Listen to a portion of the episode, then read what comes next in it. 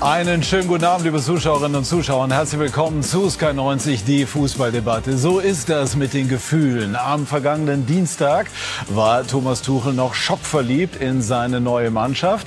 Aber ein paar Tage später hat der Alltag schon erste Spuren hinterlassen.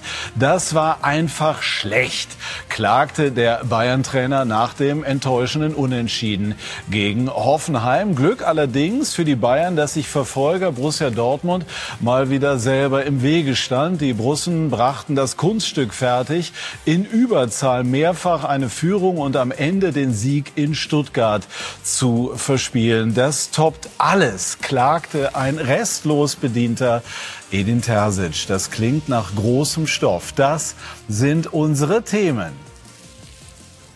Brennpunkt Bayern, schlechte Ergebnisse, miese Stimmung. Es brodelt beim Rekordmeister. Oh je, BVB. Die zwei verspielten Punkte in Stuttgart könnten am Ende den Titel kosten. Und die Erfolgsstory. Mainz ist immer ein bisschen anders und genau das funktioniert. Europa winkt und bei den A-Junioren möglicherweise sogar die deutsche Meisterschaft. Sky wird das Endspiel gegen Borussia Dortmund am 23.04. übertragen und auch das ist passiert. Hertha BSC hat sich von Sandro Schwarz getrennt und Paul Dardai, das war unsere Exklusivmeldung, wird übernehmen. Also, wir haben viel zu besprechen mit unseren Gästen und ich darf sie Ihnen vorstellen.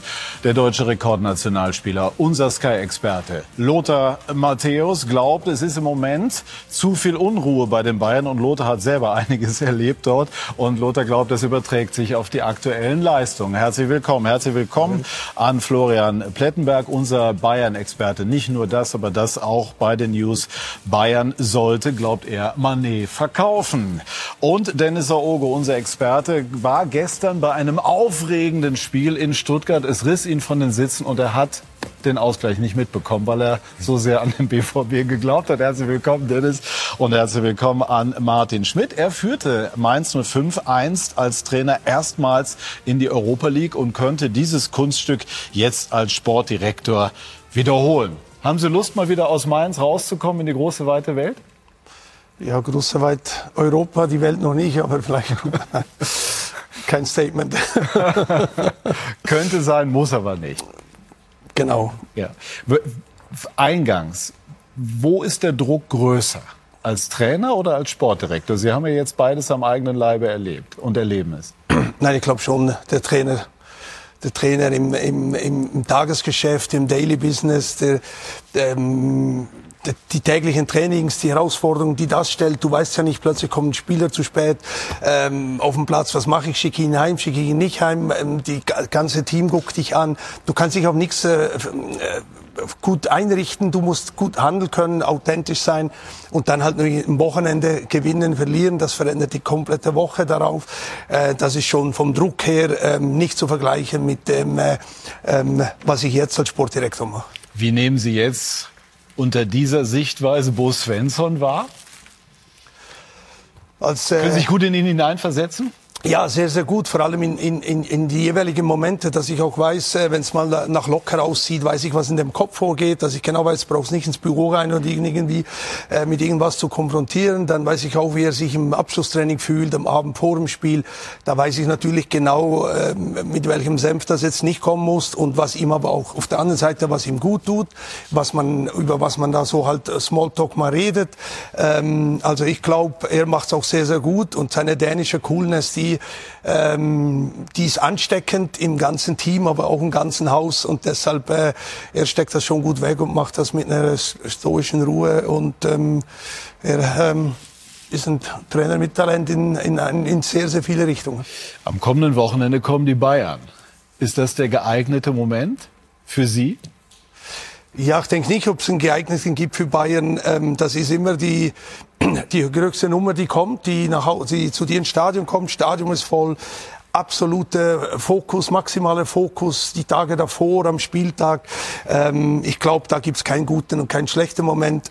Hier ist jetzt vielleicht ein bisschen speziell, dass Thomas Tuchel zurückkommt. Den Sie ähm, gut kennen.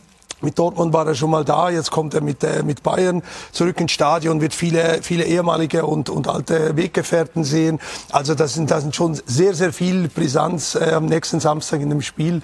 Und ähm, Und wir haben nichts zu verlieren, wir können einfach draufhauen und deshalb wird das sicherlich, äh, äh, sportlich meine ich jetzt, ja. wird das sicherlich eine, eine, eine eine schöne Affische werden nächsten Samstag. Wir werden über die Mainzer Erfolgsstory ausführlich sprechen im Laufe dieser Sendung. Dennis, warum gestern zu früh reingegangen?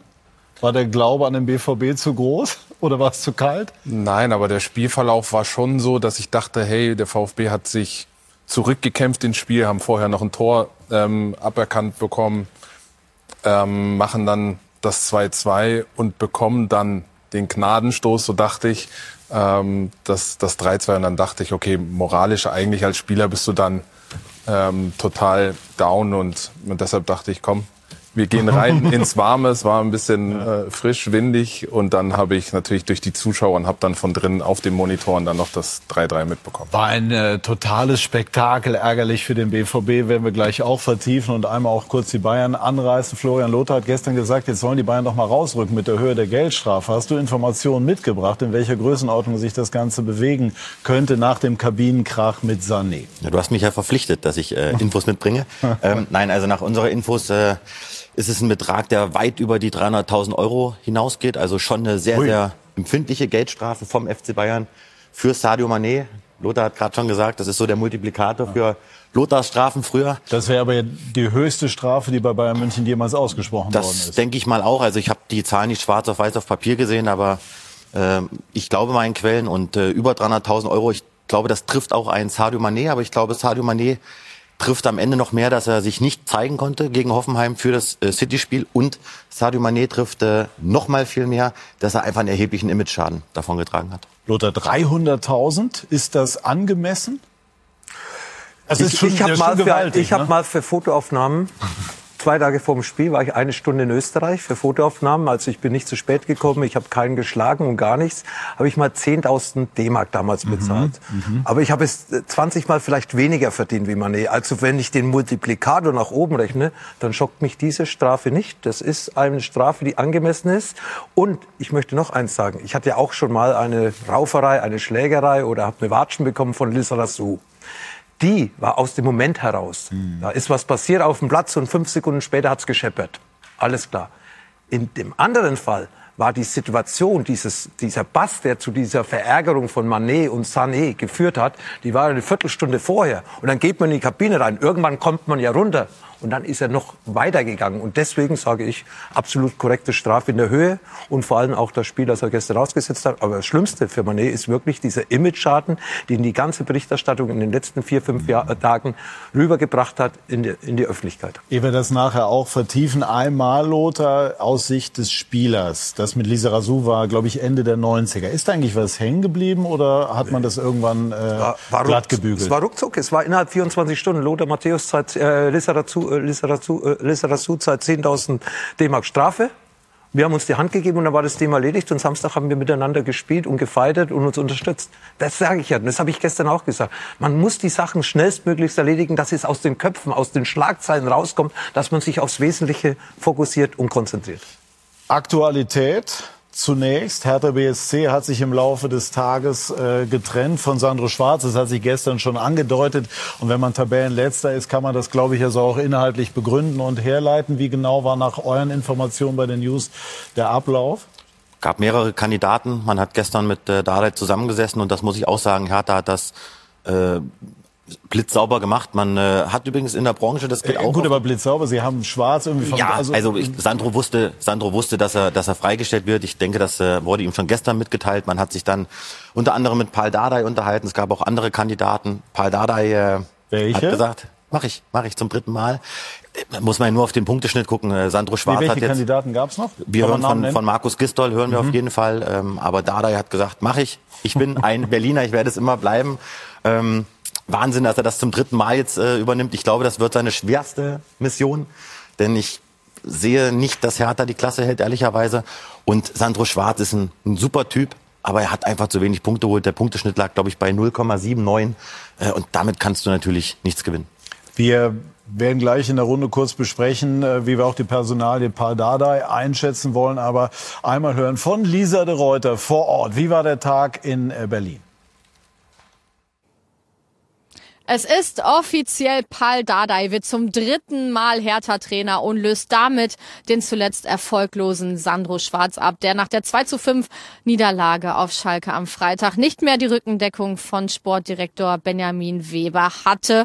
Sandro Schwarz haben wir Samstagmorgen hier noch gesehen, die versteinerte Mine, die hat schon Bände gesprochen. Da war eigentlich schon klar, dass es für Sandro Schwarz hier nicht mehr weitergeht. Jetzt macht es also Paul Dardai und nach unseren Informationen war Geschäftsführer Tom Tom Herrich zusammen mit Sportdirektor Benjamin Weber bereits am Samstag bei Paul Dardai zu Hause, der übrigens unweit vom Olympiastadion wohnt und haben mit ihm besprochen, dass er es sein soll, der die letzten sechs Spiele leitet für die Hertha an der Seitenlinie. Warum ist Paul Dardai der Richtige? Die Fans, die sind sich sicher, wenn es einer schafft, dann Paul Dardai. Er kann zumindest neue Impulse setzen und er hat, und das ist ja auch Präsident Kai Bernstein besonders wichtig, die Hertha-DNA. Dreimal war er Trainer, Rekordspieler ist er. Er hat noch Kontakt zur Mannschaft, war oft im Olympiastadion und sein Sohn spielt ebenfalls in der ersten Mannschaft von Hertha, nämlich Marton Dardai. Er kennt die Mannschaft, er weiß, wie er sie anpacken muss und zuletzt war er ja auch gar nicht unerfolgreich, bevor er dann von Freddy Bobic entlassen wurde. Also Paul Dardai wird versuchen, seine Hertha irgendwie zu retten und seine Leidenschaft für den Verein auf die Spieler zu übertragen und ihnen vielleicht so ein bisschen den Glauben wiederzugeben dass es mit dem Klassenerhalt noch schaffen kann. Klar ist aber, auch für Vereinslegende Paul Dardai wird das wohl die schwerste Härteaufgabe seiner Karriere.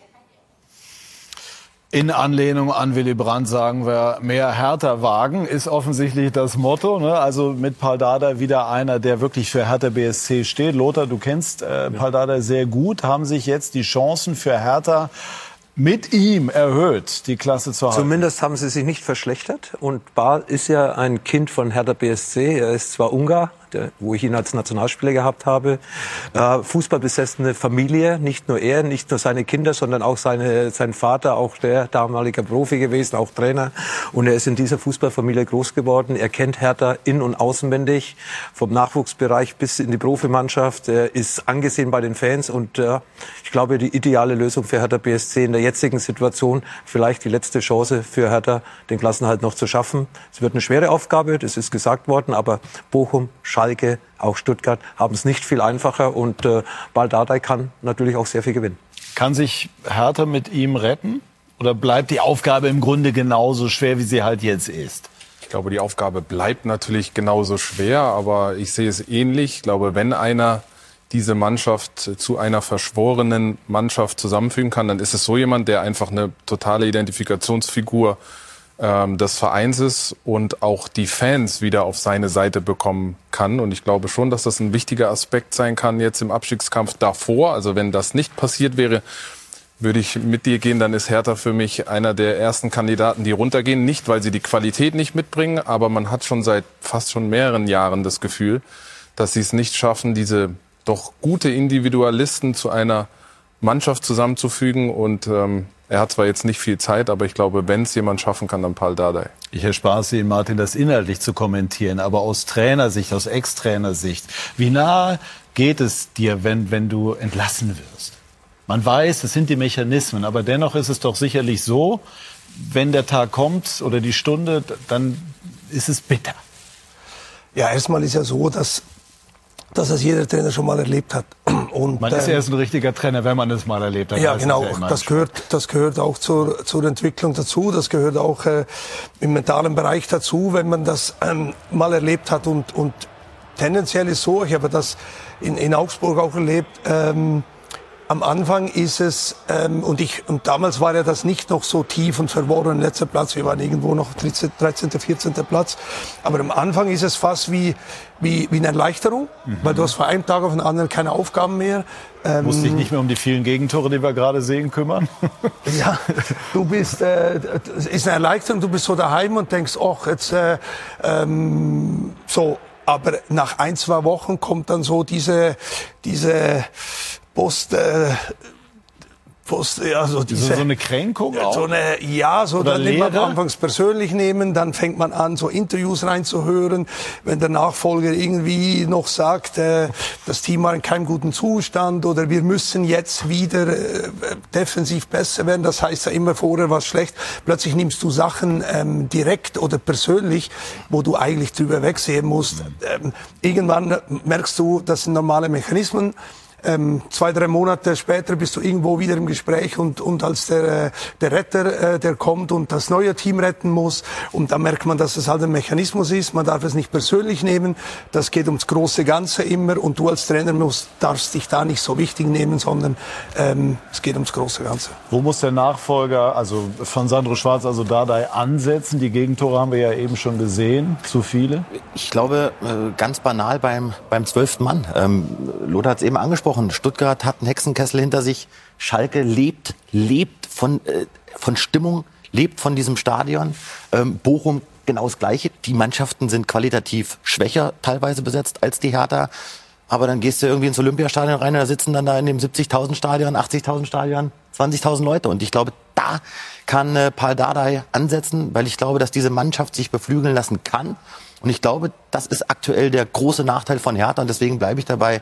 Ich glaube, dass es Hertha in diesem Jahr wirklich erwischen wird. Ja, es sind ja schon viele Komponenten, die an so eine Abstiegssaison erinnern oder auch an das, was der HSV beispielsweise erlebt hat. Über Jahre eine gewisse Unruhe. Lothar Felix Magath hat das dann letztes Jahr noch so geradewegs in der Relegation repariert. Aber irgendwie hat Hertha trotzdem äh, daraus im Grunde nichts gelernt. Jedenfalls ist es sportlich nicht weitergegangen. Ja, und ich rede jetzt schon wieder mal von der Unruhe, die ja um Hertha nicht nur in dieser Saison war, sondern in den letzten zwei, drei Jahren bei Hertha herrscht. Und diese Unruhe, die stört einfach die Leistung der Mannschaft, weil sie wird automatisch damit konfrontiert konfrontiert. Es geht nicht, das bleibt nicht weg von den Spielern. Die werden damit konfrontiert von den Medien, von Leuten auf der Straße.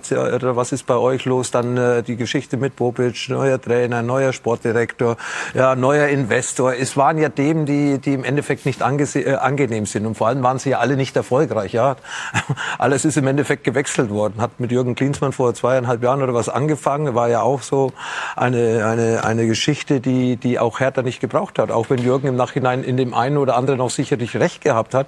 Aber Hertha hat in den letzten Jahren zu viele Fehler gemacht und deswegen sind sie ja eigentlich seit vier Jahren im Abstiegskampf. Also das ist äh, wirklich eine gewaltige Aufgabe für Paul Dada, der Herr Tarner durch und durch. Es spricht auch für ihn, dass er sich erneut zur Verfügung stellt. Und wir werden das logischerweise hier weiter begleiten und beobachten. Und jetzt schauen wir auf das, was Dennis Ogo weitgehend gestern jedenfalls mitverfolgt hat im Stadion. Ein Spektakel. VfB Stuttgart gegen Borussia Dortmund. Da war Frank Buschmann alles drin. Man kann auch 3 zu 3 gewinnen, so wie der VfB Stuttgart mit Trainer Sebastian Hoeneß gegen Borussia Dortmund. Der Reihe nach. Die Führung für den Titelkandidaten durch Sebastian Aller in der 26. Minute. Wenig später, genauer gesagt in der 33. Malen Klasse im Strafraum des VfB 2-0 für Borussia Dortmund. Dann musste noch vor der Pause Stuttgarts Mavropanos mit Gelb-Rot vom Platz und es schien alles klar für den BVB. Es schien aber auch nur, denn Stuttgart kämpfte, hielt dagegen Kulibali in der 77. mit dem 1-2 und Wagnermann in der 84. mit dem Ausgleich. Das war's. Pustekuchen. Es ging noch mehr. 90 plus 2. Wieder die Führung für Borussia Dortmund im Kampf um die deutsche Meisterschaft. Reina erfolgreich. Stuttgart braucht Punkte im Kampf um den Klassenerhalt. Einen gab es durch Silas. 90 plus 7. Irre. Ja, es ist äh, schwer, Worte dafür zu finden. Äh, wir dachten, dass wir schon äh, das Dümmste erlebt haben in dieser Saison mit der, der Niederlage zu Hause gegen, gegen Werder Bremen, wo wir bis zur 88. Minute 2-0 geführt haben. Aber das hier heute toppt nochmal das Ganze. Wir haben einfach als Mannschaft heute eine riesige Chance liegen lassen und das ist brutal enttäuschend. Ja, Michael Leopold hat gestern die Interviews geführt, habe ihn eben noch mal kurz gesprochen und er hat gesagt, also so hat er eigentlich auch Terzic noch gar nicht erlebt. Also das, der war leer. Ne? Können Sie das nachvollziehen? Also die Verzweiflung, die dieser Trainer in dem Moment empfindet? Ja, also ich kann es nachvollziehen, wenn ich eine Woche zurückblicke, so bei uns daheim gegen Werder. Wir gehen in der 86. in Führung und in der 87. 1-1. Und dann gehst du in der 93. nochmal in Führung, 2-1. Und ich weiß, ich stand schon an der Seitenlinie, habe mich bereit gemacht zum Interview und, und da habe ich mich dabei ertappt, wie ich gedacht habe, ah, ja, doch noch gewonnen. Jetzt schießt da noch ein junger Spieler das Tor. Ich habe mir schon überlegt, ähm, oi, jetzt geht das los, was sage ich jetzt äh, vor der, der, Kamera, dass das nicht äh, mit dem jungen Viper äh, explodiert. Viper, ne? Ja, und im Gegenzug fällt das Tor und, und, und schon wieder im Gegenzug in der 95. dann. Und ich weiß nachher bei uns in der Kabine, es war totenstill, der Trainer war ähm, komplett bedient. Also ich kann mir sehr gut vorstellen, und hier geht's ja nochmal äh, um, um, um, um Spitzenposition, um ganz vorne. Also ich kann mich sehr, sehr gut, das ist wie ein, wie ein Nackenschlag äh, und niemand kann sich darauf vorbereiten. Das ist schon ein Hammer. Du brauchst nachher zwei, drei Tage ganz sicher, um da so ein bisschen... Und es ist ein Muster, das Borussia Dortmund immer wieder begleitet, dass wir auch in dieser Sendung immer wieder besprechen, Lothar. Und jetzt äh, muss man aber schon sagen, gestern, das war dann, hat, so wie es der Trainer gesagt hat, nochmal alles getoppt. Sind diese beiden Punkte möglicherweise die, die Borussia Dortmund am Ende fehlen, um den Titel zu holen? Wir haben es ja gerade gehört. Dortmund war in Überzahl. Ja. Das ist ja noch das i-Tüpfelchen obendrauf. Mainz hat äh, gegen Werder 11 gegen 11 gespielt. Da war, äh, war noch Gleichzahl. Aber hier waren sie ja in Überzahl. Und die haben ja das vor fünf Monaten gegen Werder Bremen zu Hause auch mitgemacht. Also ich glaube, die zwei krassesten Ergebnisse in dem Sinne, wie ich es ähnlich 1999 beim Champions League Endspiel ja. gegen Manchester United erlebt habe, hat beide mal Dortmund den schwarzen Peter in der Hand oder haben sich zweimal, wie Dersic das gestern auch gesagt hat, richtig doof angestellt. Und warum passiert das immer wieder? Ja, das ist die Konzentration. Man hat ja auch gesehen, ein junger Spieler haut da noch äh, äh, über den Ball.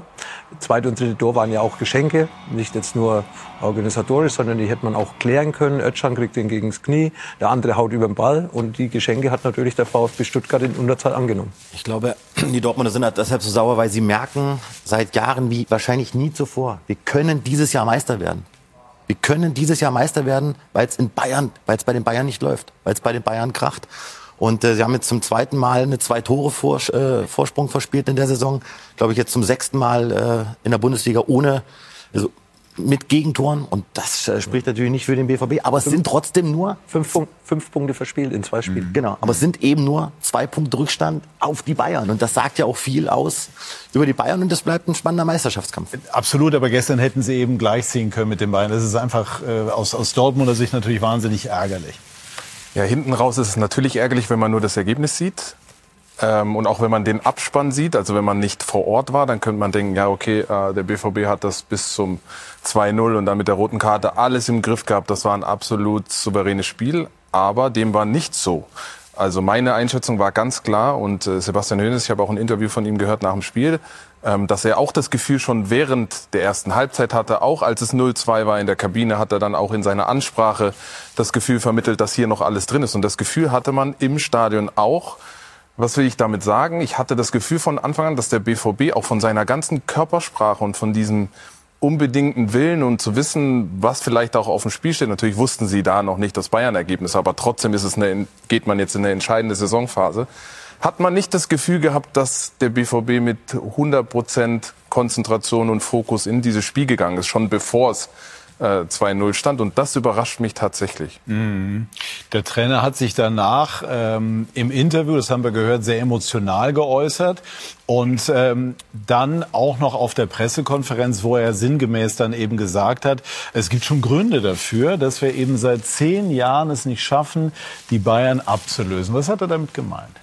Ich glaube, das äh, liegt zum Großteil an der Qualität der Spieler, aber auch an der Mentalität der Spieler. Und die Dortmunder haben das gleiche Problem wie die Bayern. Es gibt einfach ein paar Spieler im Kader beider Mannschaften, mit denen gewinnst du nichts. Mit denen gewinnst du nichts. Und das ist einfach auch der, der, der Punkt. Also, dass das die Bayern jetzt nichts gewonnen hätten in den letzten Jahren, kann ja, man natürlich so nicht sagen. Äh, trotzdem äh, fehlt mir bei vielen, vielen Spielern, auch bei vielen deutschen Nationalspielern, auch beim FC Bayern, diese unbändige Gier, dieser Leistungsbereitschaft, dieser Willen, sich auch mal wieder weh zu tun. Und ich glaube, beim, bei den Dortmundern Deutschland geht das ab und bei den Bayern geht das genauso ab. Und ich glaube, das ist ein absolut strukturelles Problem. Und deswegen reicht es dann vielleicht für Dortmund auch von der Qualität her nicht, die Bayern zu ärgern. Glauben Sie, es ist auch eine Qualitätsfrage auf sehr hohem Niveau bewertet gegenüber den Bayern? dass ähm, eben doch immer wieder auch mal solche Spiele verrutschen? Oder hat es schon etwas mit Mentalität zu tun? Also es hat schon mit, äh, mit der, mit der mentalen Stärke zu tun, so sage ich. Ich, ich, ich, sag, ich spreche niemandem äh, fehlende Mentalität ab, Spieler überhaupt nie. Aber es gibt ähm, ähm Spieler, die die mentale Stärke entscheiden. Und das merkt man ähm, oft mal bei den Top-Talenten, ähm, die an der Schwelle sind zu den Profis. Einige werden es, einige werden es nicht. Das hat selten der Grund am Fußballerischen an dem zu tun, sondern der, der, der Grund ist meistens im mentalen Bereich äh, zu suchen. Wer kann vor dem Spiel, wer macht die Lampen an vor dem Training, Tag trainiert auf einem sehr, sehr hohen Level und am Training, wenn Schluss ist, ähm, kann man wieder ähm, lachen und, und, und, und schmunzeln und, und selber vor dem Spiel. Wer kann 90, 95 Minuten lang diese mentale Stärke, diese psychische Widerstandsfähigkeit der Zuschauer gegenüber, was auf dem Platz passiert, wer kann die hochhalten. Und, und da gibt es Spieler, die da außerordentlich außerordentliches Talent haben, das wegpacken zu können. Und das ist über Jahre bei Bayern gelungen. Also da ist sicher die Häufung von Spielern mit einer mentalen Stärke ähm, mehr als bei anderen Vereinen. Ich glaube, dass, dass man hauptsächlich in dem Bereich da der Grund suchen muss, weil diese, die, dieses Tor kurz vor Schluss, auch bei uns äh, vor einer Woche, das hat damit zu tun, weil eine Mannschaft ist ein Tor Du hast im Kopf hast du das Gefühl, jetzt haben wir es geschafft. Du lässt fünf Prozent nach und der Gegner nutzt das aus. Das, das ist da zu suchen und nicht immer nur am, am, am Fußballerischen. Und das ist, äh, glaube ich, schon da, ähm, glaube ich, der Grund zu suchen, diese mentalen Stärke, weil das ist einer dieser Fußball Athletik und mentale Stärke und, und ich glaube, dass so ein Team wie Bayern über Jahre da kompletter ist als die anderen Kontrahenten, die, die ihnen den Platz wegnehmen wollen. Ich würde noch einen konkreten, äh, ich würde noch einen, einen Punkt konkreter werden. Ich finde, sowohl den Bayern als auch Dortmund fehlt im Mittelfeld ein Bleiben Lenker. wir mal nur bei Dortmund. Ja, Bayern dann, dann, dann sage ich zu Dortmund. Ich finde, Dortmund fehlt im Zentrum ein, ein Lenker, der das Spiel auch mal drosselt. So wie das früher ein Alonso gemacht hat bei Bayern, wie es bei City ein Rodri macht, ein Toni Kroos, ein Luka Modric bei Real Madrid. Ich sage nochmal, beiden Teams fehlt das. Bayern hat das auch nicht mit Kimmich und Goretzka. Und den Dortmundern geht dieser Spielertyp im Zentrum total ab. Der im siebten, aber der Chan zum ja. Beispiel hat ja schon. Ja, aber ja, wir reden nicht vom Chan, ich rede jetzt von Bellingham, der natürlich ja. nicht in überragender Form ist. Aber Dortmund hat ja nicht äh, gestern nur den Ausrutscher gehabt, sondern die spielen ja schon in den letzten vier Spielen. In Bayern München waren sie zehn Minuten auf dem Platz, danach haben sie nicht mehr teilgenommen am Spiel. Dann in den letzten fünf Minuten haben sie noch ein Tor gemacht. Danach haben sie in Leipzig sind sie untergegangen, noch schlechter wie in München gespielt. Danach durch einen Fehler, durch eine Vorlage, eine Vorlage von Union Berlin, Mukuku, sechs Minuten vor Schluss das Siegtor, das 2 siegtor gegen Union Berlin. Und gestern dann diese Leistung. Also es ist in den letzten zwei, drei Wochen nach, dieser, nach diesen tollen Spielen in der Bundesliga, man hat ja acht oder zehn Spiele oder was gewonnen oder zehn Spiele nicht verloren, neun gewonnen, eins unentschieden, hat man irgendwo den Faden verloren. Eigentlich hätte man mit breiter Brust nach München fahren können, haben sie die ersten zehn Minuten gezeigt und dann passiert irgendwas und dann ist natürlich keiner da. Bellingham, ja, viele Sachen im Kopf wahrscheinlich. Die Leistung spielt schon eine Rolle, oder? Spielt ganz sicher eine Rolle, ja. Wäre schlimm, wenn nicht. Ist ja auch menschlich irgendwo, ja. Can, äh, Can hat natürlich überragend gespielt, ist ein Leader auf der Sechs, ja. Aber trotz alledem hat man diesen Leader gestern wieder nicht gesehen, wo man ihn gebraucht hätte. Ist eigentlich eine Position für Reus, ne? Also der jetzt eigentlich von der Außenseite eher auch ins Zentrum häufig gewechselt ist und das spielen kann, könnte. Ja, aber der BVB, aber die, die, ja, vor allem in Überzahl. Aber der BVB lässt ja auch nicht zu, dass Reus ein starker Kapitän ist. Also Reus wird überall demontiert. Es wird zugelassen, dass er demontiert aber wird. nicht vom Club. Ja, aber stellt sich ja auch vom Club keiner vor Reus und sagt, pass auf, äh, lass jetzt mal den Reus in Ruhe, was der für einen Verein geleistet hat. Also ich sehe nicht, dass Marco Reus beim BVB gestärkt wird und das kommt natürlich auch in der Kabine an. Dann ist auch das ein Thema. Ganz kurz, man könnte allerdings eine Vertragsverlängerung äh, schon auch als Statement werten. Ja, aber noch ist der Vertrag ja nicht unterschrieben. Ne? Also äh, Dirk, äh, Dirk Hebel, sein Berater, hat es ja bei uns klipp und klar gesagt. Also man befindet sich in Gesprächen mit Marco Reus, aber das Ding ist noch nicht auf der Ziellinie. Und äh, das ist eine Grundsatzentscheidung. Und vielleicht muss der BVB auch dann einfach mal eine Entscheidung treffen und sagen, so, pass auf, Marco Reus, ein sehr verdienter Spieler, aber dann trennen wir uns im Sommer ebenso vielleicht von einem Mats Hummels, aber dann setzt man mal ein klares Zeichen, weil du nimmst ja die Reus-Diskussion wieder mit ja. ins nächste Jahr. Mhm. Und, und, er wird ja auch nicht besser und die Verletzungen werden weiterhin bleiben. Also er wird ja auch älter, was normal ist. Das ist ja nicht nur bei Marco Reus, das ist ja bei anderen Spielern auch so, in der Vergangenheit wie jetzt in der Gegenwart. Und natürlich, wenn man Marco Reus nicht mehr hundertprozentig vertraut, dann bin ich der Meinung, dann sollte man eine vernünftige Lösung finden, wo für beide Seiten gut ist. Und Marco Reus ist ja, und das sieht man ja jetzt schon, nicht mehr unantastbarer Stammspieler als Kapitän. Das heißt, deine Meinung ist, man sollte sich lieber im Sommer trennen? Wir haben Leute bei Dortmund oder ich sehe Leute bei Dortmund, die diese Position spielen kann. Ein Julian Brandt ist aufgedaut, wie Marco Reus nicht auf dem Platz war. Adiyemi ist da. Also sie haben tolle Spieler in der Offensive, die ganz sicher Reus auch ersetzen können. Würde ich, würde ich mitgehen. Also erstmal zu vorhin, glaube ich, diese mentale Stärke. Ich glaube, mentale Stärke ist ein Teil auch von Qualität. Am Ende des Tages ist das ein wichtiger Baustein, der dazu gehört. Und ich glaube, ich habe das auch schon mal vor einem Jahr gesagt. Ich bin mir gar nicht sicher, ob der BVB, das jetzt zwar ein bisschen äh, weit hergeholt, aber der BVB muss sich natürlich auch ein bisschen klar sein, wo, wo will ich überhaupt hin? Also will ich Bayernjäger Nummer eins sein? Ist es das Konzept? Ich habe das Gefühl irgendwie nicht. Der Verein produziert, wenn man das so sagen kann, äh, an einer Reihe Top, Top, Top Spieler, bildet die Top, Top, Top aus. Aber in der Summe, glaube ich, reicht dir das dann in den paar Prozenten nicht, weil die halt noch nicht so stabil sind, noch nicht so konstant sind, äh, wie das viele Spieler bei den, bei den Bayern sind. Also irgendwie muss man dann, natürlich will man beides auf einmal, aber ich glaube, dass das schwer miteinander äh, äh kombinierbar ist, weil das zwei unterschiedliche Konzepte sind. Mhm. Also ich habe von, von Terzic habe ich den Eindruck, der, der ist emotional natürlich auch voll dabei, ist ein Dortmunder Junge, der gibt wirklich alles und, und der versucht zu pushen, zu machen und zu tun, aber irgendwas fehlt. Also, oder an welchem Rädchen kann er denn auch drehen, um, um diese Dinge wie gestern zu vermeiden? Weil das war ja eigentlich so, du führst, in, in, äh, musst ja eigentlich nur noch die letzte Minute irgendwie über die Zeit spielen. Das, ist, das gibt's ja eigentlich gar nicht. Terzic hat das Nagelsmann-Problem. Edin Terzic ist ein hervorragender Mensch, ein sehr, sehr talentierter Trainer. Aber was meine ich mit Nagelsmann-Problem? Es gibt intern beim BVB hohe Granten, die auch sagen, das ist ein junger Trainer, ein Trainer Azubi. Und das kriegt der Terzic natürlich auch mit. Auch der Edin Terzic ist, finde ich, nach außen hin kein absolut gestärkter Trainer. Er ist ein super Top-Trainer. Aber ich finde, da könnte man auch noch ansetzen und könnte ihn vielleicht noch mal mehr auf den Sockel heben, weil Edin Terzic muss ja jetzt der nächste oder muss ja jetzt der BVB-Trainer sein für die nächsten Jahre. Aber ich finde trotzdem, muss ich echt sagen, Chapeau vor dem, was Terzic da gemacht hat. Er hat zehn Punkte auf die Bayern aufgeholt und hat aus Dortmund einen Meisterschaftsaspiranten gemacht. Ja, der Kader gibt es her. Man hat gut besetzte Position. Ganz sicher kann man über die eine oder andere diskutieren, wo man die Latte ja hochgelegt hat. Ja, rechter Verteidiger, Verteidigerposition generell. Dann hat man das Problem natürlich mit Haller gehabt vor der Saison. Ja, die Erkrankung. Mukoko, junger Stürmer, hat eben vorne der äh, gefehlt, den man als Haaland-Nachfolger eigentlich gesehen hat. Und äh, dann musste man irgendwie auch ein bisschen das Spiel umstellen, wie Mukoko gespielt hat. Hat aber funktioniert mit Mukoko, hat einige Tore gemacht, auch wie gesagt letzte Woche dieses Siegtor gegen Union Berlin. Und äh, ja, es ist äh, noch, äh, noch nicht äh, diese Kompaktheit, diese Souveränität, diese, diese, diese, diese Lockerheit, ja, ein Reina. Es sind alles gute Spieler. Reus zweifelt an sich selbst, spielt er, spielt er nicht, ist er verletzt, ist er gesund, ist er hundertprozentig fit. Und somit ist vielleicht auch da die Verunsicherung da, dass einige Spieler nicht wissen, wo stehen wir denn überhaupt in der Hierarchie in dieser Mannschaft. Martin Schmidt, unverfängliche Frage. Man sagt ja immer, wenn die Bayern schwächeln, müssen die anderen, in dem Fall Borussia Dortmund, da sein. Wir haben das jetzt besprochen. Gestern waren sie nicht so da, wie man sich das aus Dortmunder Sicht gewünscht hätte. Glauben Sie dennoch, dass Borussia Dortmund in dieser Saison in der Lage ist, an Bayern vorbeizugehen?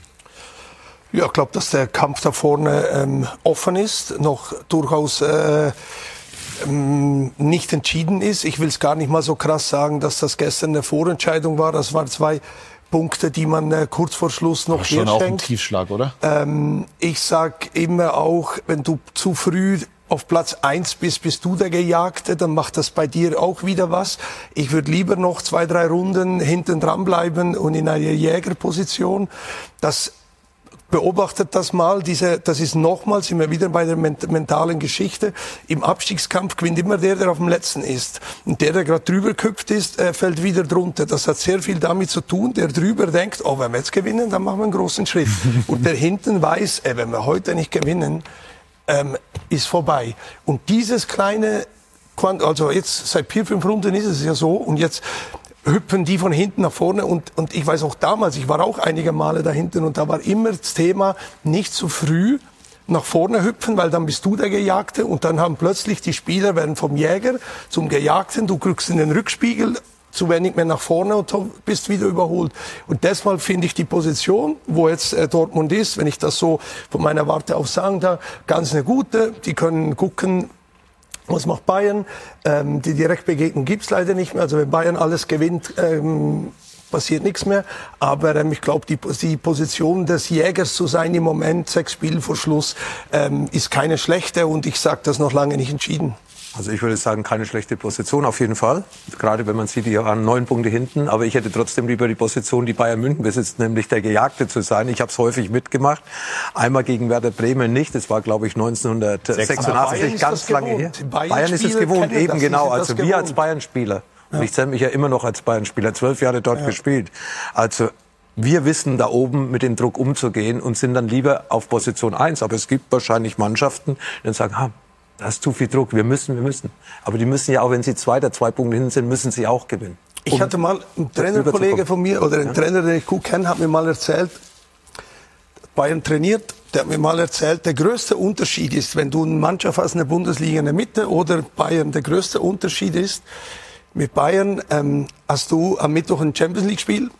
Die Führungsspieler, die am Donnerstag gibt's die gar nicht. Die sind müde, tot, ausgelaugt.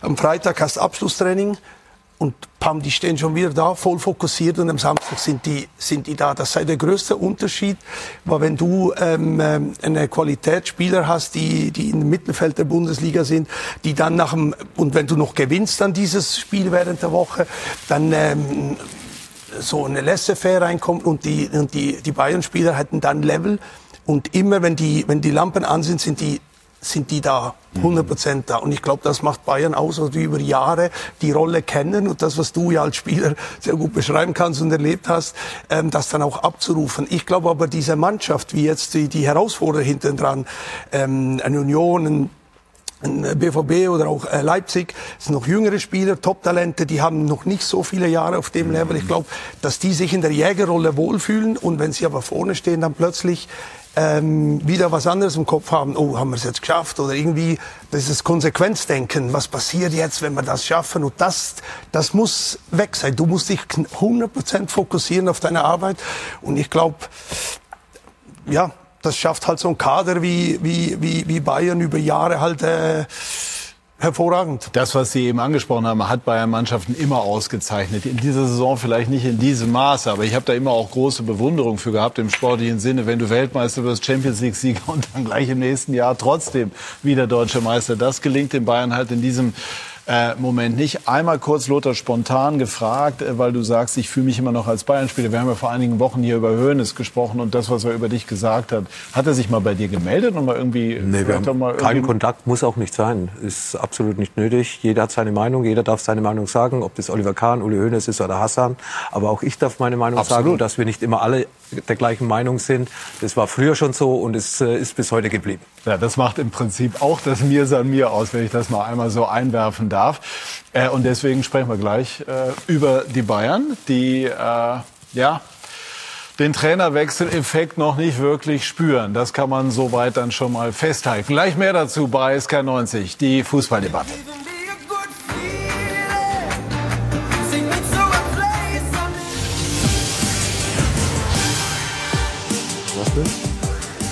Wir sind zurück bei SK90, die Fußballdebatte und sprechen jetzt über die Bayern, die in der Champions League äh, ja untergegangen sind, 0 zu 3, auch wenn man im Nachgang versucht hat, die positiven Aspekte herauszustellen. Aber klar war, es sollte eigentlich gegen Hoffenheim eine kräftige Reaktion folgen, aber Kai Dittmann, die kam nicht. Im Moment läuft wirklich nicht selbstverständlich bei den Bayern. Nicht mal die Gratulation beim Gästetrainer Thomas Tuchel erfolglos, dreht sauer ab.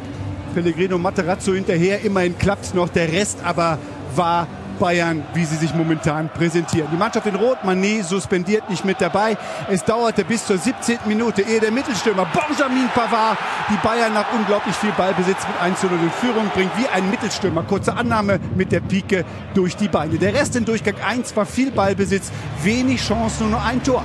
Hoffenheim wurde dann stärker im zweiten Durchgang, bekam einen schmeichelhaften Freistoß nach diesem Kontakt hier gegen Müller. Nix für den VAR. Tatsachenentscheidung steht. Kramaric und der trifft in die 71. Kulisse der Ausgleich. Klar wird wieder über die Körpergröße von Jan Sommer diskutiert. 1-1 den Bayern lief die Zeit weg. Sie drängelten, sie hatten Chancen, aber die Abschlussqualität zu schwach. 1-1 dem FC Bayern droht der Totalverlust von allen Titelträumen verdienter Punkt für Hoffenheim äh, in, der, in der Summe. Sagt dann eigentlich, sagt dann eigentlich äh, bereits alles. Es äh, war bei weitem nicht so, wie wir es uns vorstellen und wie wir es brauchen. Und es äh, ist erstmal schwer zu verdauen jetzt. Wenn Sie sagen, verdienter Punkt für Hoffenheim, ich meine, Bayern ist, glaube ich, auf allen elf Positionen individuell besser besetzt. Bedeutet, was ist dann schiefgelaufen, dass Hoffenheim hier sogar einen verdienten Punkt mitnimmt? Ich glaube, das war einfach in der, in der in der, in der Summe sehr wenig Energie gespielt haben, mit sehr wenig Tempo, mit sehr wenig Tempowechseln, sehr wenig Überzeugung, äh, insgesamt extrem viel Verunsicherung, extrem viel äh, einfache Fehler. Ähm, ja, immer noch genug Chancen, um das Spiel zu gewinnen, aber in der, in der Summe natürlich bei weitem nicht das, wo wir hinwollen. Gut, also das war weit weg dann von äh, Schock verliebt, was auch immer Thomas Tuchel dann mit der Aussage genau gemeint hat. Soll man ja auch nicht mal alles zu sehr auf die Goldwaage legen. Sie kennen ihn gut, aus Mainzer Zeiten. Ähm, es haftet ihm der Ruf an, durchaus nicht ganz einfach zu sein. Auf der anderen Seite durchaus ein sehr empathischer, sehr herzlicher Mensch. Wie würden Sie ihn beschreiben? Ja gut, die Zeit, die Zeit in Mainz ist jetzt auch schon über zehn Jahre, äh, zehn Jahre her. Das war 2010 bis 2014, wo wir zusammengearbeitet haben. Ähm, ich sein Assistent war bei der, in der Bundesliga und zusätzlich noch äh, Trainer der zweiten Mannschaft. Mhm. Und da hatten wir schon sehr viel ähm, Kontakt, natürlich auch im Freundschaftlichen. Wir haben auch viel privat nebenher gemacht. Und, ähm, Ist er denn privat locker? Ja, das ist ein super smarter Typ, äh, lustiger Typ, äh, sehr spannender Typ, auch intelligent. Ähm, und das, das hört man nur, wenn man ein Interview von ihm zuhört. Die, ähm, die, er hat schon eine Aura, die ihn umgibt und, und deshalb als Mensch kann ich äh, nichts gegen ihn sagen, überhaupt nicht. Als Trainer ist er halt äh, ähm, vom, vom Erfolg, äh, von der Leidenschaft, von dem allem getrieben, aber getrieben im positiven Sinne. Und das muss ein Trainer auch mitbringen. Also ich habe jetzt zum Beispiel, ich arbeite jetzt mit dem äh, Bo Svensson zusammen, von einer anderen Warte aus. Und auch Bo äh, ist nicht immer einfach und, und, und, und ein Trainer darf nicht einfach sein. Ein Trainer muss fordernd sein. Ein Trainer muss auch mal kritisch sein. Ein Trainer muss mal Dinge hinterfragen und nicht alles annehmen, wie es einfach so ist. Und ich glaube, das macht einen guten Trainer auch aus. Und ähm, er bringt alles mit und ich glaube, er muss ja auch nichts mehr beweisen. Und, ähm, Aber er will es. Er ist ehrgeizig. Er will es beweisen und, und es klappt im Moment noch nicht. Dennis Aogo, warum Aber dazu, da, ja? da, da möchte ich zum Beispiel sagen, es klappt noch nicht. Äh, das ist ja die, die erste Sicht jetzt nach vier, fünf Spielen Strich drunter macht. Ich möchte es nur so erzählen, als der Bo Svensson bei uns übernommen hat, ähm, im Januar 21, hat er von den ersten vier Spielen einen Punkt geholt. Ähm, und, und, und bei uns war halt da Ruhe, hat halt da niemand geredet, also wir waren einem anderen Fokus, aber das hat ja manchmal auch Gründe, es kommen neue Trainer, neuer Ansatz, neue Philosophie, neue Art und Weise zu trainieren, neue Ansprache. Ähm, ich bin auch überzeugt, dass der Fußball, der äh, Thomas reinbringen will, ein anderer ist, als vorher gespielt wurde. Bei uns damals beim Bo auch ein anderer Fußball als die Vorgänger. Das braucht auch mal drei, vier Spiele, bis es anhängt und danach kam 32 Punkte in der Rückrunde bei Zeit, uns. aber wenn ich da einmal dazwischen gehen darf, die man bei den Bayern halt nicht hat. Nicht, nicht Zeit, der Moment. Ja. Die Zeit hat man bei Bayern nie. Aber der Moment, wenn man jetzt das eins zu eins auf Bayern übernimmt und sagt, die ersten drei, vier Spiele, es braucht ein bisschen Zeit, dann war es ja der falsche Moment. Dortmund, Pokalspiel, K.O.-Spiel, Viertelfinale Champions League. Das waren ja die ersten drei, vier, fünf Spiele. Dann wäre es ja der falsche Moment gewesen. Wenn man weiß, ein neuer Trainer kommt, aber die Mechanismen, die der neue Trainer erreichen möchte, können natürlich nicht von einem Tag auf den anderen umgestellt werden in der Mannschaft. Würdest du sagen, der Zeitpunkt des Trainerwechsels war aus heutiger Sicht falsch? Aus heutiger Sicht würde ich sagen, haben sie nicht viel, viel besser gemacht, als, Tuchel vorher, äh, als äh, Nagelsmann vorher gemacht hat. Vorher waren sie im Pokal noch.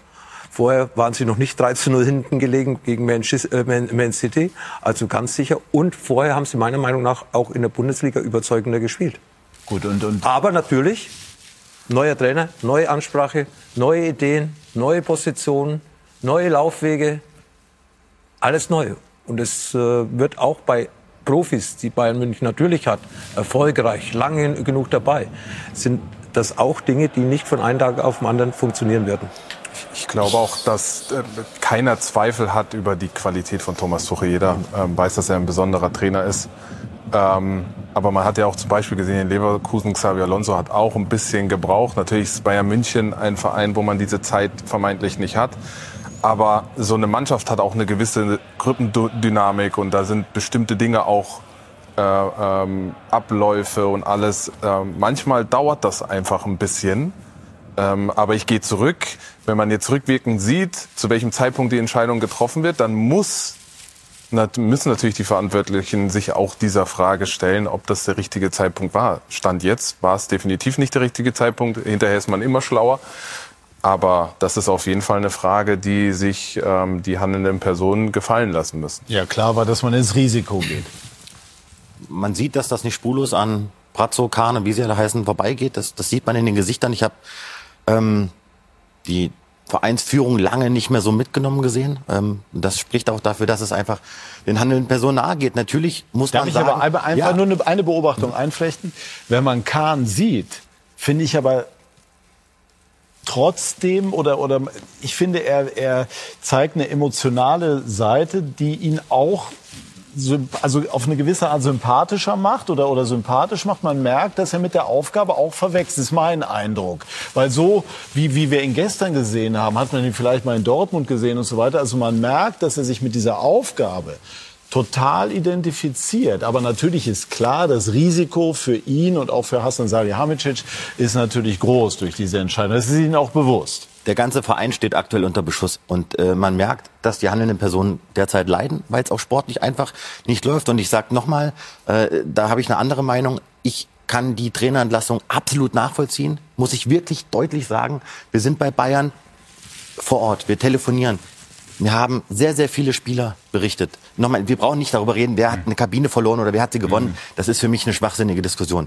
Fakt ist, dass es in den letzten Monaten beim FC Bayern zu viele Probleme gab, zu viel Unruhe intern gab und es gab oft den Auslöser Julian Nagelsmann. Und da muss man auch nichts beschönigen. Deswegen kann ich aus Sicht der handelnden Person diese Trainerentlassung nachvollziehen. Ob es der richtige Zeitpunkt war, das mag dahingestellt sein. Man Jetzt könnte muss man sogar argumentieren, wenn, dann hätte es ja vorher. Ja aber die Frage, ist es vom heutigen Zeitpunkt genau. her der richtige Zeitpunkt gewesen? Das war die Frage und die ist beantwortet worden.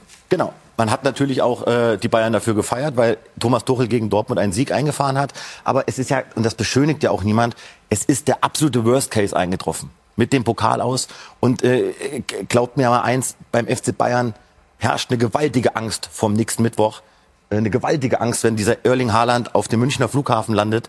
Weil wenn das nämlich in die Hose geht am Mittwoch, dann reden wir über die Zukunft beim FC Bayern. Aber nochmal, aus Sicht des FC Bayern kann ich nachvollziehen, dass man sich von Julian Nagelsmann getrennt hat. Mhm. Gut, also klar ist natürlich auch, wenn man, das haben wir hier mit Oliver Kahn auch besprochen, ist natürlich schon so, wie willst du dich als Trainer schützen, wenn nicht durch Erfolg? Und Nagelsmann war in allen drei Wettbewerben äh, vertreten, äh, hatte die Chance gegen Bayern dann auch an Dortmund, äh, gegen Dortmund dann eben auch mit dem Sieg vorbeizuziehen. War dann doch am Ende die Tatsache, dass Tuchel verfügbar war, der Treiber. Absolut. Äh, Thomas Tuchel war auf dem Markt. Thomas Tuchel hat Druck gemacht. Thomas Tuchel hat sich eine schöne Wohnung in München-Schwabing zugelegt. Äh, wohnt nicht weit weg von Hassan Salihamidzic. Äh, es ist doch klar, da, Thomas Tuchel war von dem Moment, wo er wieder nach München zog, der Schattentrainer von Julian Nagelsmann. Das war jedem bewusst, nur nicht Julian Nagelsmann. Und äh, nee, dem nicht. Nein, nein. Julian Nagelsmann hat nicht damit gerechnet, äh, dass er entlassen wird. Definitiv nicht. Das war ihm zu keiner Zeit bewusst.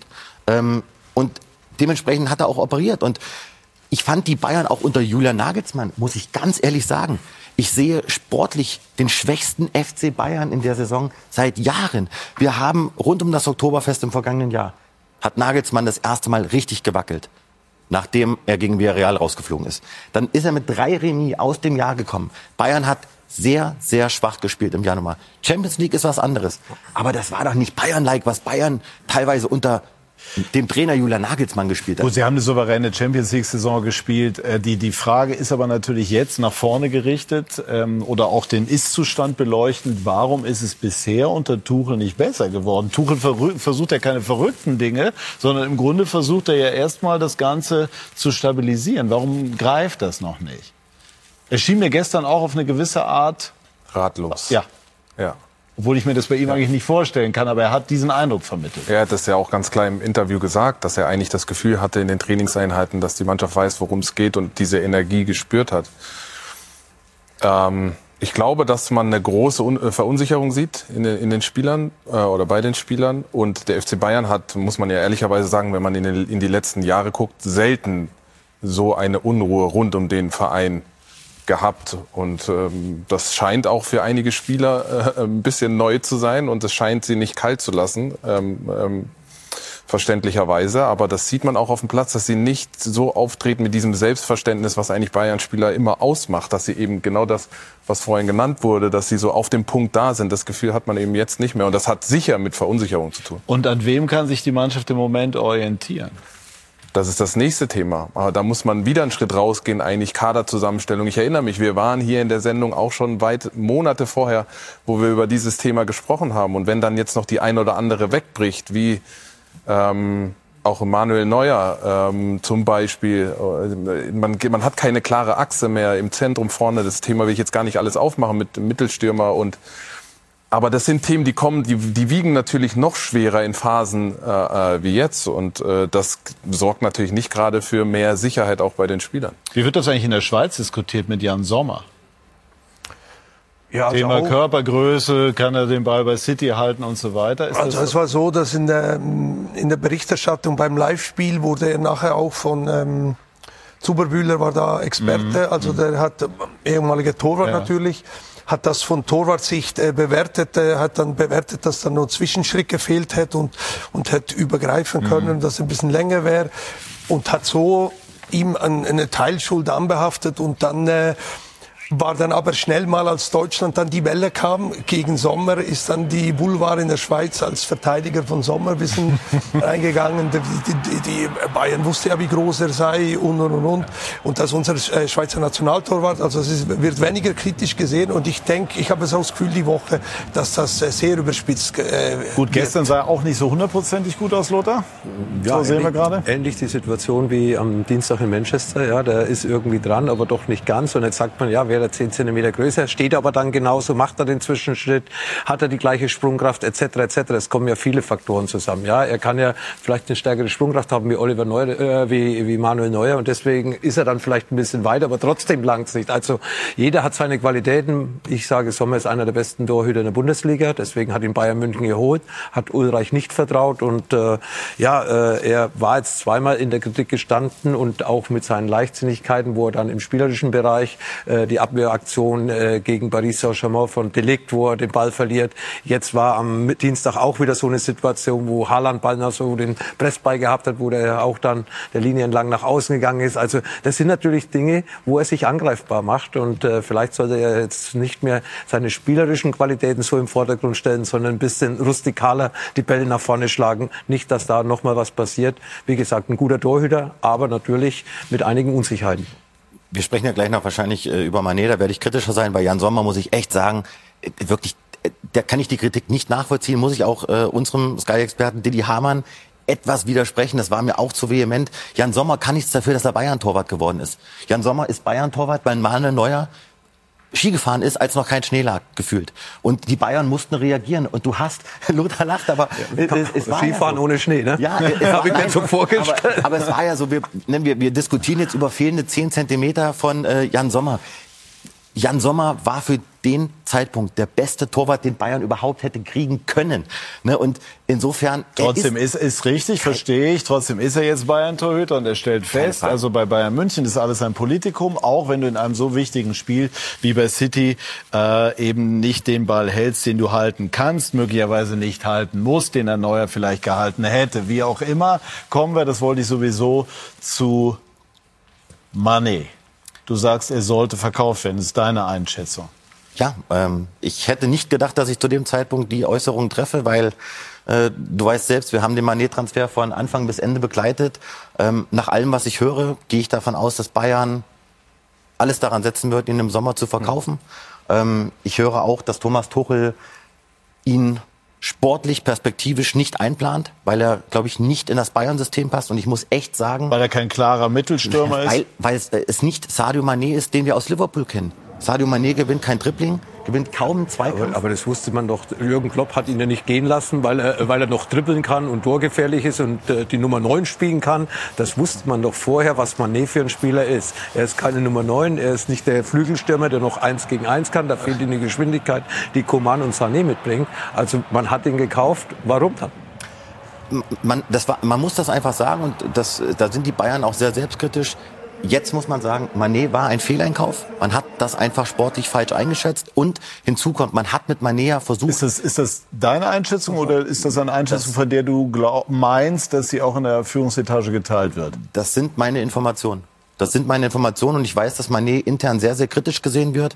Ich weiß, dass es einen sehr, sehr großen Teil gibt in der Mannschaft, der von Manet abgerückt ist. Nochmal, Manet hat, da ging's, Lothar hat ja gesagt, da ging es nicht um einen, Schutz, um einen Schubser. Da hat ein Spieler mit der flachen Hand oder mit der Faust mit einem Faust. anderen Spieler ins Gesicht geschlagen. Und der Spieler hat geblutet. Das kannst du nicht bringen. Und das macht kein Führungsspieler. Und man wollte mit Manet einen Führungsspieler holen, aber diesen Beweis ist er schuldig geblieben. Und jetzt hast du natürlich die große Debatte. Du hast einen Weltstar mit, der dachte, er ist Ballon d'Or mäßig Platz zwei, nicht eins und nicht drei, mhm. sondern Platz zwei. Und man hört auch intern, dass es viele Spieler gibt, die einfach nicht wahrhaben können, dass Manet nicht performt. Es gibt einen Witz, der kursiert an der Siebener Straße. Mhm. In Mannschaftskreisen und überall. Dass die Bayern den Zwillingsbruder ist kein Witz, aber mhm. den Zwillingsbruder von Sadio Mané verpflichtet haben. Gut. Das ist ein Riesenthema. Gut, klar. Es ist vielleicht einfach auch so, dass, dass, die, dass es ein Missverständnis gibt darüber, wo Mané seine Stärken hat. Also die Idee von Nagelsmann, wenn ich das richtig mitbekommen habe, vor der Saison war ja Lewandowski so zu ersetzen, dass man sozusagen fließende Position hat und dass Mané mal aus, mal in und so weiter spielt. Im Grunde genommen kann man sagen, hat die Saison eigentlich jetzt gezeigt, dass Bayern ein Mittelstürmerclub ist. Richtig? Richtig. Also klar, ähm, ich glaube auch während der Saison hat dann gezeigt, ein Choupo-Moting zum Beispiel, der ja eigentlich nicht in der Rolle eingeplant war, wie er sie jetzt auch eingenommen hat und auch gezeigt hat, ähm, dass es extrem wichtig ist für das Bayern-Spiel. Ähm, das war ja dann nochmal die Bestätigung, dass es einen Mittelstürmer-Typ braucht. Ähm, Deshalb ist diese Frage, glaube ich, klar beantwortet. Aber um nochmal zurückzukommen auf das Thema Manet, das ist tatsächlich auch ein Thema, was ähm, ich gehört habe. Und diese Aktion hat natürlich nicht dazu beigetragen, dass die Situation sich ändert. Und auch von der Bayern-Führungsebene ist auch klar, dass meiner Meinung nach die Strafe, auch wenn sie relativ hoch ist, aber auch so ein bisschen milder ist natürlich, weil man genau weiß, dass man sich eventuell ähm, von ihm trennen will und, äh, und sich sein Kapital sozusagen, oder sein Kapital auch ein bisschen schützen will, dass es äh, so mit milde ausgefallen ist. Also ich glaube, aber dass die Aktion ist ja schon kernig. Ja, aber ein Spiel, so ein Spiel Suspendierung und das, ja. das muss man ja wirklich ja. sagen. Das war aus dem Hinterhalt, so zumindest habe ich das gehört, ohne dass äh, ähm, Leroy in der Szene die Möglichkeit hatte, sich zu schützen. Ähm, Gut, wir waren nicht dabei, aber nein, aber das, das was, mhm. ähm, was, was, man hört. was man hört. Mhm. Und das ist schon gravierend. Also ich habe sowas in der, in der Mannschaft so noch nicht erlebt. Hört, ja. Was ihr so alles hört, ja. da bin ich überrascht. Auch wenn, wenn, wenn, wenn, wenn du sagst, ähm, der wird in der Kaderplanung für nächstes Jahr nicht mehr eingeplant. Äh, ich glaube doch kaum, dass sowas nach außen kommt. Also ich kann mir das nicht vorstellen. Also wenn ich mich so an uns erinnere, wenn ja. in unsere Kaderplanung rein, ich kann mir nicht vorstellen, nach zwei Wochen ist jetzt, äh, ist jetzt der Tuchel da Trainer, dass da jetzt schon Kaderplanungsinhalte nach außen kommen. Ist das nicht nur eine Feststellung so von den Medien? Nein. Kann mir das... Hä? Jetzt ist ja, immer schwierig, was ich darauf antworte. Ich, ich, ich verwundere sagen, mich hier nur. Ich, also allgemein, ich sage ich sag, ich sag jetzt mal allgemein, also dass ähm, natürlich schon die, die, die Medienschaffenden mehr machen, als äh, sich da so zurechtzulegen. Also ja, das basiert im Regelfall schon auf... Mal darauf fest. Ja. Bayern München hat die Situation vor der Saison falsch eingeschätzt. Ja. Mittelstürmerposition. Man hätte bei Haaland vielleicht noch 30, 40, 50 Millionen mehr in die Hand nehmen müssen. Dann hätte man Haaland nicht am Mittwoch ja. in der Allianz Arena als Gegner gehabt, sondern auf der Bayern-Seite. Weil Haaland hat ja mit Bayern München verhandelt, die Haaland-Seite zumindest. Und die waren ja eigentlich häufiger zusammen. Also es waren fortgeschrittene Gespräche. Unterhaltungen, weil wenn man kein Interesse hat, dann trifft man sich nicht vier, fünf Mal, sondern dann lässt man es nach dem ersten Mal gehen. Und dann hätte man halt vielleicht mehr Geld in die Hand nehmen müssen, wo man ja für andere Spieler in die Hand genommen hat. Lewandowski hat noch eine Ablöse gebracht. Mhm. Ja, Mané ist gekauft worden für plus minus 30 Millionen. Ich weiß jetzt nicht, was noch on top gefehlt hätte. Aber im Nachhinein, glaube ich, beißt man sich bei Bayern schon ein bisschen in den Hintern, dass man Haaland vielleicht nicht bis zur Schmerzgrenze gegangen ist. Einer hohen Grenze ja, aber nicht bis zur Schmerzgrenze, weil das Investment hätte sich ganz sicher gelohnt. Glaube ich auch. Allerdings kommst du natürlich hinterher nicht gegen den Willen an, dass Haaland sagt, Mensch, ich habe vielleicht zwei Prozent mehr Herz für Manchester City. Bayern hat alles versucht bei Haaland. Und wir haben, da saßen wir ja auch hier. Es gab nur diese eine Möglichkeit, Erling Haaland zu verpflichten in diesem Leben. Und das war im vergangenen Sommer. Und das hat nicht geklappt. Nochmal, es hat mit Manet nicht funktioniert. Aber was ich nochmal sagen möchte, auch beim FC Bayern, davon ab, dass das unsere Informationen sind, dass Manet ein Verkaufskandidat im Sommer ist. Wohin? Ich glaube, so viele Märkte bleiben nicht mehr. Er verdient bei Bayern nach unseren Infos über 20 Millionen Euro brutto im Jahr. Über 20 Millionen Euro. Da kommen nicht mehr viele Vereine in Frage. In Deutschland schon mal gar nicht. In der Premier League, glaube ich, wird es schwierig. Vielleicht ist es ein Spieler für Italien, vielleicht ist es hinterher ein Spieler, den die Bayern eintauschen mit einem. Vielleicht besteht er auch auf seinem Vertrag. Stürmertypen. Das kann gut möglich sein. Also aber ich jetzt gerade von Neapel. Das könnte Eintausch mit einem Spielertypen aus Italien. Also gehört, hört sich für mich nach Neapel an, obwohl das natürlich in der Mailand auch Stürmer hat, haben die gute Qualität, hohe Qualität haben. Osimhen? Ja, es wird ja sehr viel diskutiert über ihn in den letzten vier, fünf Tagen. Ich höre es die ganze Zeit, äh, wenn ich den Fernseher anschalte, auf Sky News. Da höre ich ihn rauf und runter. Ja, bekommt jeder mit. Also das wäre doch dann eine Frage an dich. Liegt da schon irgendwas in der Luft oder noch nichts Konkretes, ähm, aber dass dieser, dass die Idee naheliegt, äh, das, das haben wir nicht, nicht jetzt exklusiv die Gedanken. Die Gedanken haben auch andere. Ähm, trotzdem mit Osimen steht auf der Bayernliste. Es ist aber noch zu früh. Es gibt noch keine Verhandlungen, weil die Bayern Nochmal, es gibt jetzt erstmal das große Spiel gegen City und dann erst soll es Gespräche geben, auch mit Tuchel über konkrete Namen in der neuen Saison. Aber Osimen ist ein Spieler, der bei Bayern angeboten wurde. Es gab einen Austausch mit seinem Management. Osimen würde sofort zum FC Bayern wechseln. Das Problem, Neapel ist verrückt. Neapel wird über, über 100 Millionen Euro wollen und das wird Bayern nicht machen. Damit es nicht untergeht, ist ein Wunder vorstellbar gegen City. Ausgangsposition kennen wir, ist nicht gut. Trauen Sie den Bayern dennoch, ungeachtet aller Probleme, trotz aller Probleme, zu, wenn das Spiel eine eigene Dynamik entwickelt, das Wunder zu schaffen? Ja, das wird so ein Spiel. Ähm, seien wir realistisch, versuchen wir das Unmögliche. Ähm, und, und ich glaube, darin, darin liegt was, darin liegt eine Kraft und darin liegt ja auch äh, die, die, die Fußball, das, äh, die, die Fußballhoffnung Deutschlands. Und ähm, nochmal die Qualität von, äh, von Bayern hat, äh, ganz klar nochmal im mentalen Bereich, wenn City hierher kommt und denkt, oh, wenn wir ein Tor machen, dann wird es unmöglich. Plötzlich kriegst du vielleicht eins, dann beginnt der eine oder andere zu überlegen, kurz vor der Pause, im guten Moment das zweite. Ich sag, so einem Spiel ist alles möglich, aber es kann auch in die andere Richtung. Wenn du früher eins kriegst, weißt du so, jetzt fünf schießen wir wahrscheinlich nicht mehr. Und, aber ich glaube schon, dass, das, äh, dass man träumen darf und dass so ein Team wie Bayern und die Spieler sich ganz sicher da sagen, das Ding ist noch nicht durch. Und ich glaube schon, diese Fußballromanze, die muss man in sich tragen und diese Hoffnung ganz klar. Wie viel äh, Prozent Chance haben die Ich wusste, Bayern? dass diese Frage kommt. Ich habe es mir gedacht. Also vor der Runde habe ich gesagt, äh, Man City ist der Favorit, 51, 49, knapper Favorit, weil ich die Bayern einfach ja, resultatsmäßig besser eingeschätzt hätte in Manchester. Wäre ja auch mehr möglich gewesen, wenn man den Spielverlauf betrachtet. Ich würde sagen 90 zu 10. Also 10 Prozent sehe ich immer noch für die Bayern, weil ich weiß, dass sie einfach äh, Qualität in ihren Reihen haben. Spielglück, Chancenauswertung, kompromisslos und dann die 70.000 in der Allianz Arena, die auf Bayern Seite sind, dahinter. Dann kann einiges passieren. In der Champions League haben sie unter Nagelsmann performt. Unter Tuchel hat es bisher nicht geklappt.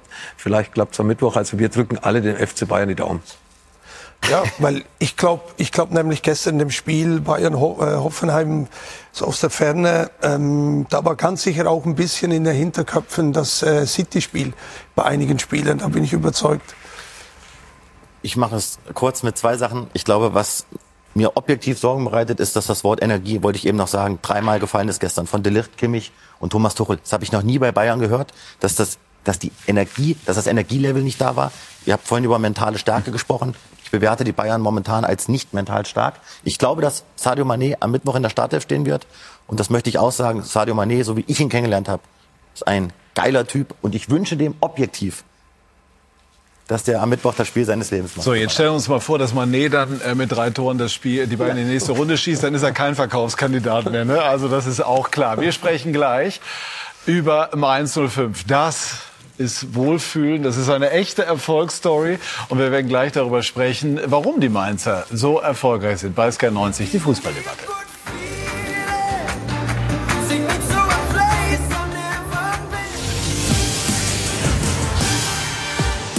das halb so wir sind zurück bei SK90, die Fußballdebatte und sprechen über Mainz 05. Es ist Stefan Graf eine der Erfolgsgeschichten dieser Saison. Warum ist das so?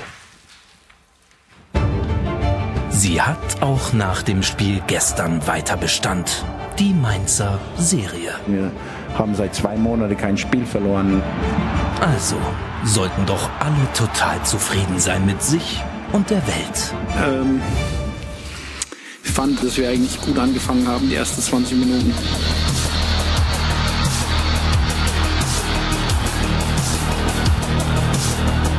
Aber danach, nach diesen 20 Minuten, haben wir eine lange Phase gehabt, wo wir nicht Fußball gespielt haben.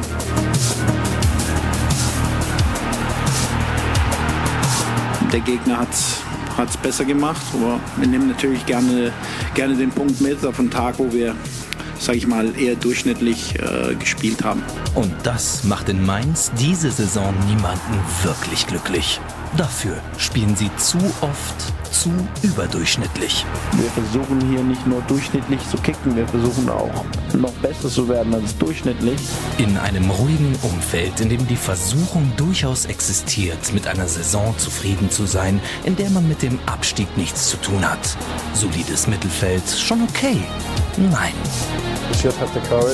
Wir sollten den Mut haben, nach oben zu schauen und nicht nur nach unten.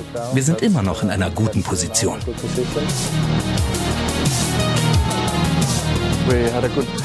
Wir hatten im Winter ein gutes Trainingslager. Da haben wir darüber gesprochen, in welche Richtung wir uns entwickeln wollen. In der ganzen Rückrunde oder nach der, der Winterpause zeichnet uns schon das aus, dass wir in der Lage sind, mit so Widerständen umzugehen und dass die Gruppe deutlich gefestigter sind, als, als der Fall in der, in der Phase war vor der Weltmeisterschaft. Und Ihnen ist im Winter ein echter Transfer Glücksgriff gelungen. Ajak! Das ist ein Traumtor! Das Geheimnis ist ihm selber, also die Qualität, die er mitbringt und äh, der, der Typ und seine Einstellung und seine absolute Lust hier zu sein. Das glaube ich ist, ist, ist der Schlüssel. Wir haben ihn gebraucht aber er hat auch uns gebraucht. In jedem Fall hilft er Mainz dabei, alles andere als durchschnittlich zu sein. Denn als höchstens durchschnittlich wollen sie nicht mehr gelten. Dieser Club hat Ambitionen und ist immer noch mittendrin im Rennen um die Europapokalplätze. Dennis, was findest du faszinierend an Mainz 05 und dem Weg, den dieser etwas andere Verein geht? Kontinuität, Sympathie, ähnlich wie in anderen äh, Regionen, ist ja ähnlich so ein bisschen Freiburger Geschichte. Ich mag das sehr authentisch. Es wird in Ruhe gearbeitet, auf sehr hohem Niveau, gerade im Jugendbereich sehr gut aufgestellt, mit sehr vielen Talenten, die von unten nachkommen. Also es ist einfach sehr authentisch. Ich glaube, das macht den Verein aus. Hast du eigentlich mal in Mainz gespielt, Lothar?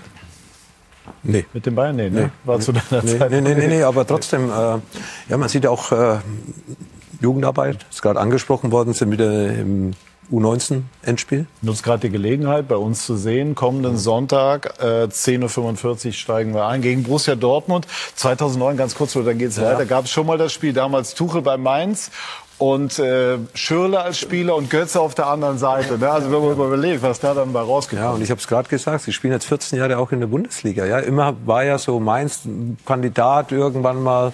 Ja, wahrscheinlich erwischt sie irgendwie in der Saison und trotzdem. Sie arbeiten ruhig. Man hat es vorher gehört vier Spiele mit dem neuen Trainer angefangen, einen Punkt. Man, man verfällt nicht in Panik. Man arbeitet, man fokussiert sich, man, äh, man hat Vertrauen zueinander. Und wenn man Vertrauen zueinander hat, dann ist das schon eine enorme Stärke. Ja, man zweifelt nicht gleich, wenn es mal nicht so läuft. Und diese Zeit hat man natürlich in Mainz. In anderen Vereinen hast du diese Zeit nicht, aufgrund eben auch der Medienwelt, die teilweise in anderen Städten vorhanden ist, die man in Mainz nicht unbedingt hat. Was ist in der Mainzer DNA, die ja viel besungen wird, genau enthalten? Anders formuliert, was ist das Geheimnis äh, des aktuellen Erfolges?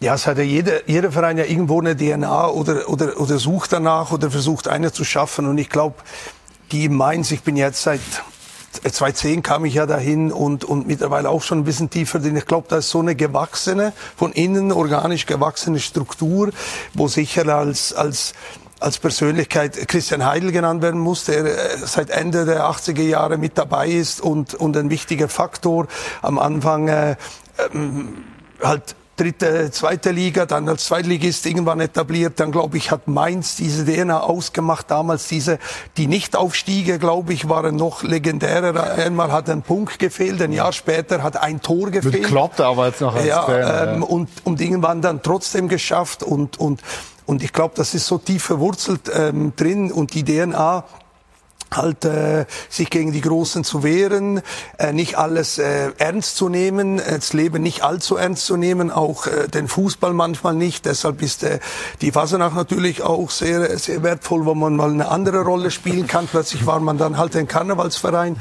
Ähm, die Rolle hat man angenommen, aber wollte halt immer auch zeigen, dass wir nicht nur das sind, sondern auch, auch Fußball. Und ich glaube, was uns ausmacht, die DNA ist äh, ähm, die Akademie und die, ähm, die Spieler, die eigenen Spieler ähm, nach oben bringen. Also das sind ähm, Schürle, Schürle Kirchhoff, Stefan Bell, das sind so die aus der Zeit, wo Thomas Tuchel U19-Trainer war. Darf ich einmal dazwischen gehen? Was wäre Ihnen wichtiger? Europa League-Teilnahme Teilnahme oder A-Junioren Deutsche Meisterschaft?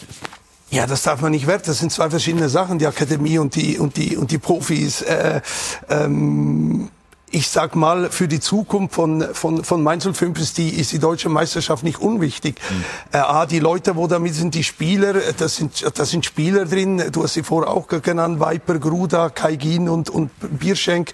Ich glaube, vier Offensivspieler mit die besten Spieler in ihrem Jahrgang deutschlandweit. Nochmal, das ist eine wichtige Säule, diese Akademie.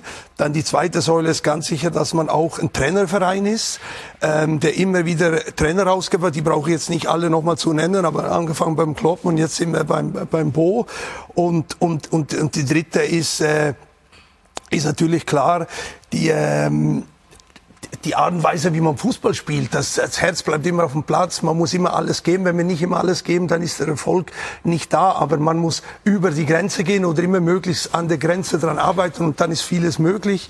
Das ist so das, was, äh, was, was, was, was Mainz 05 die DNA ausmacht. Sie sagen Trainerverein. Wie lange wird Bo Svensson bleiben? von dem ich den Eindruck habe, dass er sich extrem identifiziert mit Mainz und mit diesem Weg und auch mit den handelnden Personen. Ja, er gestern Abend hat er, hat er in, der, in der Sendung ähm, Sportstudio hat er klar gesagt, dass er hier ein Projekt hat, das Projekt noch nicht zu Ende ist, die Mission noch nicht beendet ist und er sich sehr wohl fühlt. Und ich glaube, die Worte kann man so nehmen.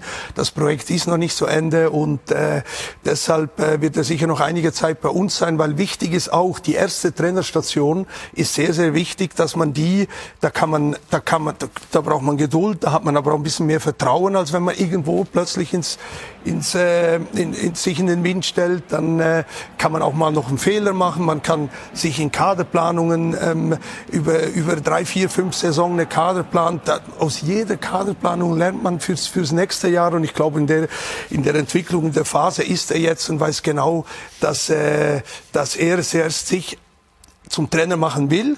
Und wenn es dann irgendwann mal so weit ist, kann es durchaus sein, dass er äh, raus in die Welt geht. Aber im Moment weiß er, dass er noch in der Entwicklung auch drin ist und und noch bleiben will. Erfolge schaffen Begehrlichkeiten und äh, Sie haben ja schon mitbekommen, bei den Bayern ist unser Kollege äh, ne? also voll im Thema, aber nicht nur da, sondern Florian auch so ein bisschen bei den Mainzern und äh, Matthias Stach, Nationalspieler, ist einer, der natürlich auch äh, seinen Markt hat. Also glaubst du, dass die Mainzer ihn halten können? Ich glaube, dass Stach nicht bleibt im Sommer. Ich glaube, Stach hat schon die Motivation, nochmal als Nationalspieler hat er reingeschnuppert, dann war er da und jetzt wurde er nicht wieder eingeladen. Schon die Motivation hat, vielleicht nochmal einen Schritt zu machen. Aber nochmal, das, das spricht auch für Mainz, einen Anton Stach entwickelt zu haben. Hat einen Markt. Ähm, jetzt haben wir ja die Chance von Martin Schmidt zu erfahren, wie das ist. Bleibt er? Oder, ja, oder, oder, wird er, oder wird das schwierig, ihn vom Bleiben zu überzeugen? Das ist auch so was, was, was Mainz 05 ausmacht, die DNA. Dieser Weiter, Weiterbildungsverein für einen Spieler, der den ersten Schritt schon gemacht hat, als zweiten dann nutzen, um irgendwann mal weiterzukommen. Und Anton hat vor, vor zweieinhalb Jahren war der noch in der vierten Liga, dann ein Jahr zweite Liga. Jetzt ist er seit eineinhalb, ein bisschen mehr als eineinhalb Jahre bei uns.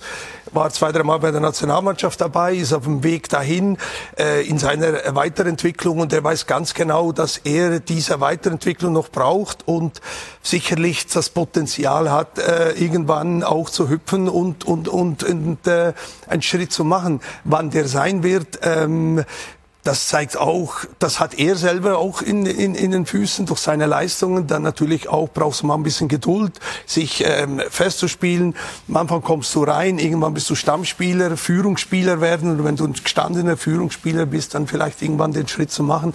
Ähm, er hat noch einen längeren Vertrag bei uns. Ähm, deshalb haben wir da überhaupt keinen kein äh, Stress drin ähm, in dem Thema. Und nochmal, im Moment ist so, dass äh, dass Sie mehr wissen als, als, als wir. Also er ist für uns und wir rechnen auch mit ihm für nächstes Jahr äh, voll und deshalb äh, stellt sich die Frage bei uns noch nicht. So eine klare Aussage. Spieler hatte die Beratungsagentur gewechselt, Dennis weiß das und wenn ein Spieler die Agentur wechselt, dann wird immer auch mal neu sondiert. Also ich sage ja nicht, dass Anton Stach wechselt, aber es gibt auf jeden Fall einen Markt für Anton Stach, aber Mainz kann relaxed sein und das muss man auch sagen, Transfers sitzen. Ajorg äh, kam jetzt im Winter, ist der erfolgreichste äh, Winterneuzugang in der Bundesliga mit fünf Toren jetzt in der Rückrunde, viermal in Folge getroffen. Stuttgart war damals dran im Sommer, weiß ich noch, die hatten einen Stürmer gesucht.